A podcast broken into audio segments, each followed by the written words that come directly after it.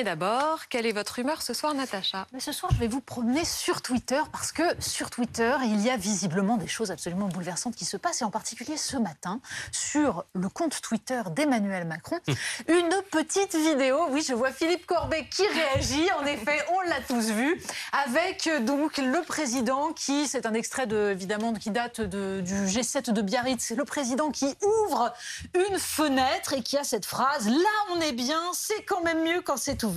Nous voilà prêts pour mener le combat. Et donc, cette petite annonce ce soir 18h. Alors ce soir à 18h, on était tous évidemment devant Twitter et là, une vidéo fleuve pour nous raconter le quinquennat. Alors je ne vais pas vous préciser l'ensemble de la vidéo. On verra qu'il y est question évidemment de la Coupe du Monde de football, des gilets jaunes un peu uniquement du point de vue du président et des policiers face aux destructions euh, à l'Arc de Triomphe. L'affaire Benalla, par exemple, a été oubliée, mais ça n'est pas très étonnant. Les petites phrases du président non plus. Mais finalement, c'est pas ça le plus intéressant. En fait, le plus intéressant, c'est ce que ça nous raconte de la politique aujourd'hui. D'abord parce que la plupart des hommes politiques aujourd'hui ont pour référence non plus la littérature, les philosophes, mais bien les séries télé. Et ils se vivent comme étant des personnages de séries télé. Ils vivent la politique comme cela parce que c'est à cela qu'ils ont biberonné. Et là, nous avons donc un exemple de communication politique, de marketing qui est censé nous préparer ben, aux législatives. C'est le bilan du quinquennat et regardez ce qu'on va faire après. À ceci près que cette longue vidéo ne nous raconte qu'une seule chose. Il y a un homme, un homme seul, qui a décidé de tout, qui a tout fait, qui a tout réussi, bien sûr. Et on est censé nous donner envie d'aller voter pour des députés, c'est-à-dire des gens qui, normalement, doivent décider des lois, en nous présentant l'action unique d'un homme qui, visiblement, n'a absolument pas eu besoin d'une assemblée. C'est ça, les paradoxes de la politique quand elle est faite façon Netflix. C'était l'humeur de Polonie. On va continuer à en parler avec euh, nos invités. Bonsoir Christine Ockrent. Bonsoir. Vous êtes journaliste à France Culture, spécialisée dans les affaires étrangères. Vous êtes l'auteur euh, des oligarques, le système Système Poutine aux éditions Robert Laffont. Merci beaucoup de venir nous voir. Bonsoir Jean-Christophe Ruffin.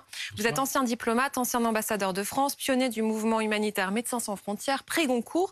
Votre nouveau roman vient de paraître chez Flammarion. Il s'intitule Notre otage à Acapulco. Bonsoir Benjamin Haddad. Vous êtes chercheur en relations internationales, directeur Europe de l'Atlantique Council. Et bonsoir Philippe Corbet, chef du service politique de BFM TV. Cette porte ouverte euh, d'Emmanuel Macron, elle est ouverte sur quoi, Philippe Corbet quelle sera la suite? On nous dit aujourd'hui que le gouvernement sera en place jusqu'au 13 mai. À mmh. chaque, chaque semaine, on nous dit que c'est le dernier conseil des ministres de, ce gouvernement. Alors les journalistes disent ça. oui, oui, je disais on, c'était une précaution. Euh, c'est si difficile que ça de trouver le, des nouvelles recrues? Alors non, euh, d'abord, on a vérifié un point constitutionnel aujourd'hui, et effectivement, l'investiture du président de la République, quand il est réélu, ne marque pas le début de son second, son second euh, mandat.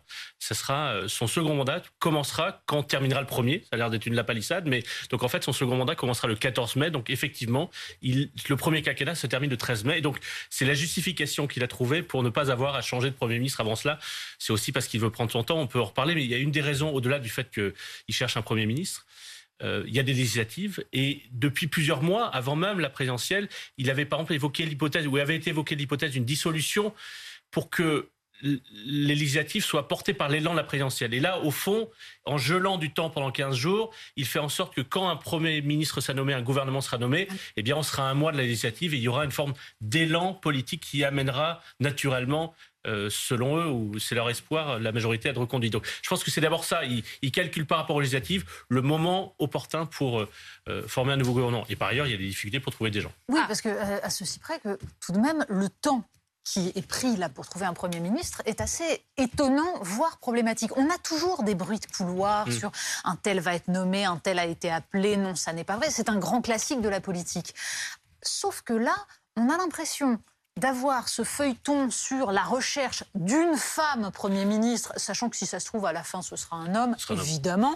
Bah, c'est même peut-être comme ça. oui, c'est vrai. A priori, et dans la très grande majorité des cas, c'est l'un ou l'autre. Mais en revanche, ce qui est surprenant, c'est d'avoir ce nombre de, femmes dont on nous dit qu'elles ont, été, qu'elles ont été appelées, qu'elles ont refusé, ce qui donnerait l'impression que celui, qui va, celui ou celle qui arrivera derrière sera finalement un quatrième, un cinquième choix.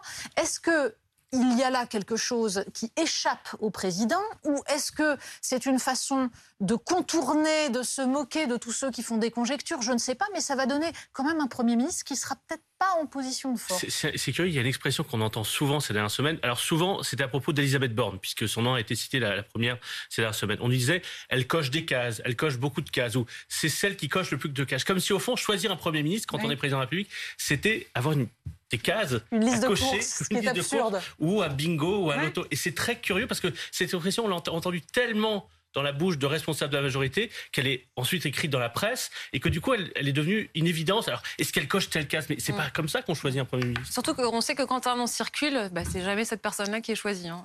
Non, ça, se vérifie quand même. François Fillon en 2007, Jean-Marc Ayrault en 2012, on en parlait avant l'élection. Oui, mais on peut aussi avoir des surprises. Christine vous, vous jetez quel regard euh, sur ces, coulisses de préparation du prochain gouvernement Je crois qu'il faut quand même beaucoup se méfier de ce que de ce que racontent les journalistes. Parce qu'en fait, qu'est-ce qu'on fait? On commente les commentaires. Et comme les journalistes, comme la nature, ont horreur du vide, ils le remplissent. Mais je crois que c'est aussi le calcul de l'Élysée, manifestement, parce que tout ça tourne à vide. Enfin, je veux dire, le coup. Alors, en plus, avec les phrases à la mode, oui, cocher les cases. avant, je ne sais pas quoi, on disait le profil. Ben, voilà. Donc, moquons-nous un peu de nous-mêmes, me semble-t-il, avant de, critiquer les mœurs politiques, qui sont, euh, me semble-t-il, d'un classicisme extrême. Ça a toujours été comme ça, non? Ah, il y a quand même quelque chose de nouveau, c'est que c'est une fonction qui a été très très dévaluée, cette fonction de Premier ministre. Et même les, les autres fonctions ministérielles, parce que dans les grands ministères régaliens, il y avait personne, si on peut dire, à part peut-être Bruno Le Maire à l'économie qui a un petit peu de, de répondant, mais sinon, euh, la défense, quelqu'un d'extrêmement pâle, euh, les affaires étrangères, euh, quelqu'un qui fait le boulot mais qui n'apportait pas vraiment comme leader, la culture non plus, etc. Donc finalement, on cherche. Là, vous faites des copains, là.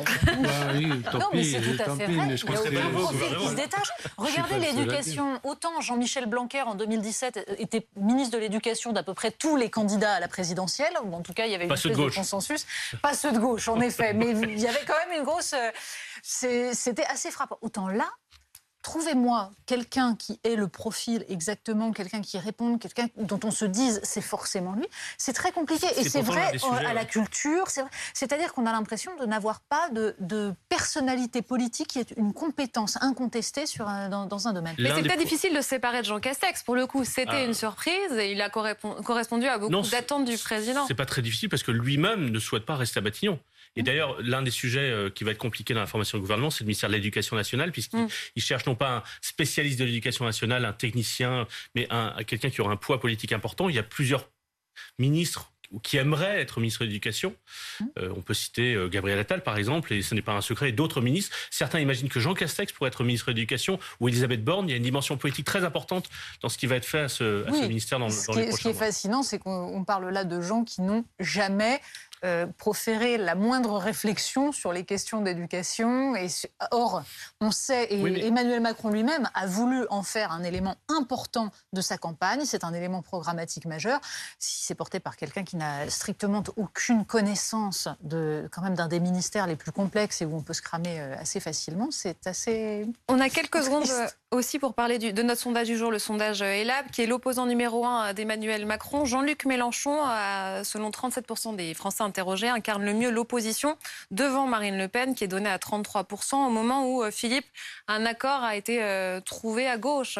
Et, et, ça a des conséquences. Bernard Cazeneuve, par exemple, dit Je quitte le Parti Socialiste. Il est intéressant ce sondage parce qu'on voit déjà le premier effet, peut-être qu'il n'est que momentané, de ce qu'essaye de faire euh, Jean-Luc Mélenchon depuis trois semaines, c'est-à-dire faire croire qu'il peut devenir Premier ministre en juin ça peut arriver dans des circonstances très particulières, mais c'est pas l'hypothèse la plus probable. Mais il a réussi à installer l'idée qu'au fond, c'est lui le premier opposant, en tout cas aujourd'hui à Emmanuel Macron, et le celui qui pourrait porter euh, la voix de ceux qui ne veulent pas, euh, par exemple, de la retraite à 65 ans. Et donc c'est intéressant qu'on voit, on sent déjà l'effet médiatique de cette, euh, organisation, de cet élan qu'il a lancé depuis avant même le second tour de la présidentielle. Merci beaucoup Philippe Corbet pour ce point politique du jour.